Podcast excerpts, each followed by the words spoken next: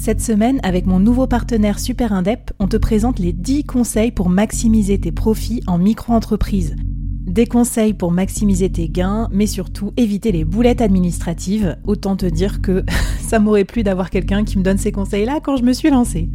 Je te mets le lien vers ces 10 conseils pépites et un petit cadeau qu'on te réserve avec Super Indep en description de cet épisode.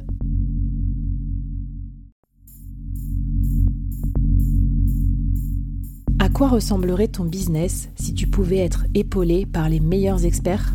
Avoir un board de rêve disponible 24 heures sur 24 pour t'aider, répondre à tes questions? Je suis Flavie Prévost et ce board, je l'ai créé pour toi dans ce podcast. Tu es dirigeant, entrepreneur, freelance ou tu vas bientôt te lancer? Ne reste pas tout seul dans ton coin. Inspire-toi des conseils des meilleurs chaque jour par ici, à mon micro. Et si tu l'oses, on te mettra au défi parce que nous, ce qu'on aime bien, c'est te faire progresser vite et bien. Alors bienvenue à toi, bienvenue dans ton board et bon épisode.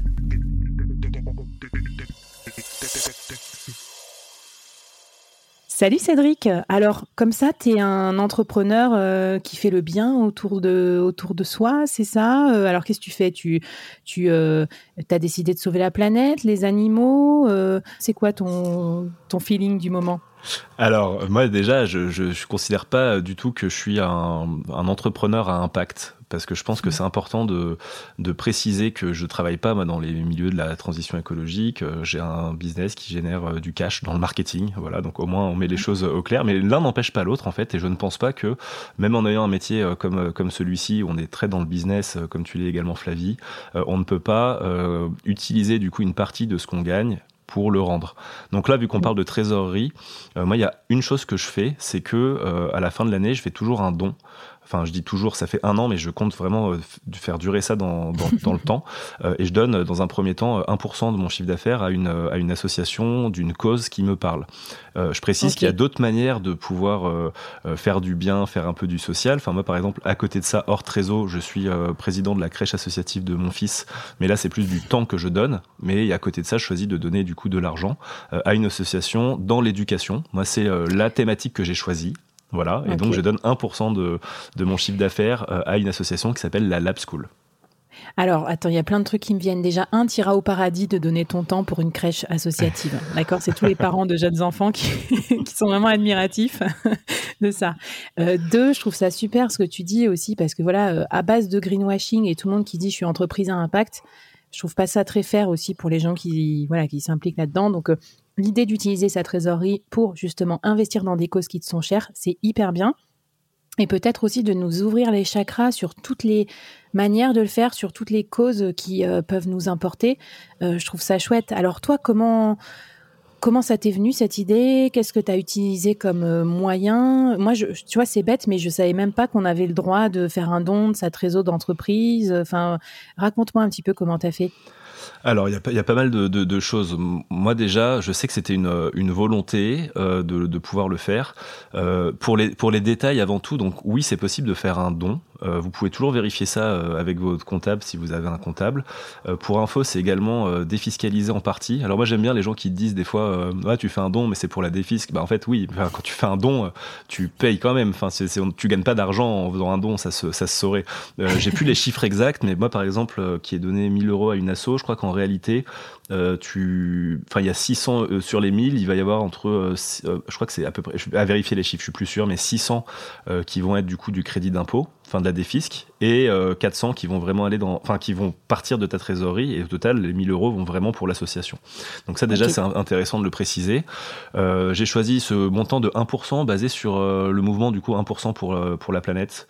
Euh, de Patag je crois que c'est Patagonia.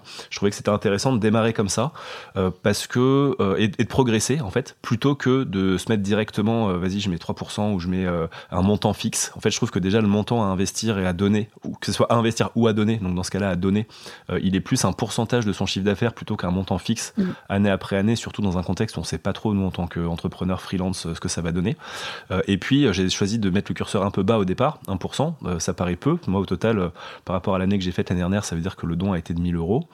Euh, ça peut que progresser. Je me dis que ce sera un montant minimal, en tout cas, euh, sur 1%. Et puis après, ben, si j'arrive à faire un 5, 2, euh, voilà, et peut-être le caper à un certain, un certain montant. et puis voilà, je pense en tout cas que c'est, c'est, c'est, c'est une bonne, c'est un bon exercice, une bonne routine aussi de le faire et de se dire que tout ce qu'on fait, même si on travaille pas dans un secteur à impact, mm. Bah, ça permet en fait de rendre d'une certaine, d'une, certaine manière à la fin de l'année si la trésorerie le permet, si on a fait une bonne année. Et souvent, bah, voilà, quand on est dans nos métiers, on, c'est quand même euh, délicat de ne pas, enfin, généralement de ne pas pouvoir euh, reverser 1% euh, de son, de son chiffre d'affaires.